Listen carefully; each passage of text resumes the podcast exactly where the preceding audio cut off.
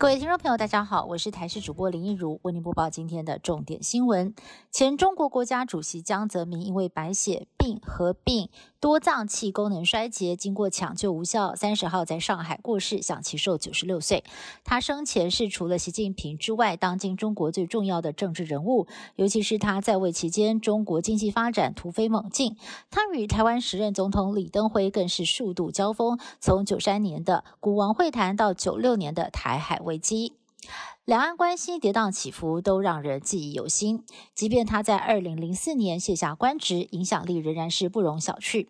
中共新华社公布治丧委员会名单，包括李克强、栗战书、汪洋、李强等，主任委员为中国国家主席习近平。民进党九合一选举落败，今天召开选后首次的中常会，推举高雄市长陈其迈担任代理主席。陈其迈表示，谦卑面对民意，彻底检讨是当务之急。另外，桃园市长郑文灿担任大选检讨小组召集人，到地方去了解败选的原因。至于接下来的党主席补选，预计明年农历年前完成。他说自己绝对不会参选，不过各派系有锁定的人选，新系的潘孟安、郑国会的林佳龙，还有英系的苏家全，但也不排除透过协调的方式共推人选。诈骗集团。盗用账号，现在居然连太岁头上都敢动土吗？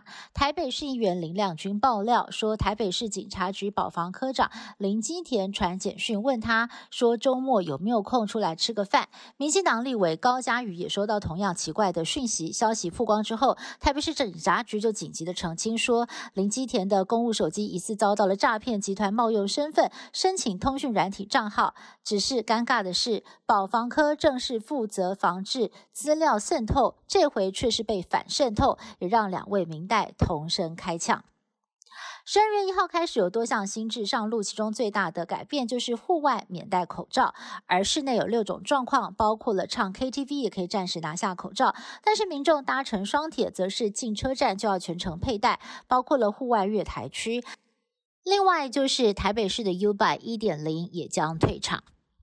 美国国防部二十九号公布二零二二中国军力报告，内容指出，依中国目前的核武发展速度，解放军渴望在二零三五年拥有一千五百枚核弹头。报告也指出，共军犯台主要有四大可能行动：海空封锁、有限度的武力胁迫、飞弹攻击跟入侵。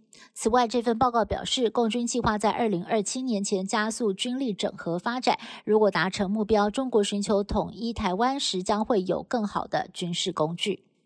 中国大陆白纸革命持续蔓延，但是中共也开始针对抗议人士进行秋后算账。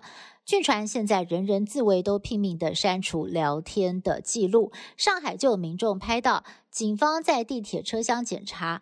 乘客的手机要确认民众是否到过抗议现场，或者是使用翻墙软体。另一方面，中共中央强调要坚决打击扰乱社会秩序的犯罪行为。表面上看似对民众的诉求丝毫不肯退让。不过，今天广州市多区已经立刻解除了疫情临时管控措施。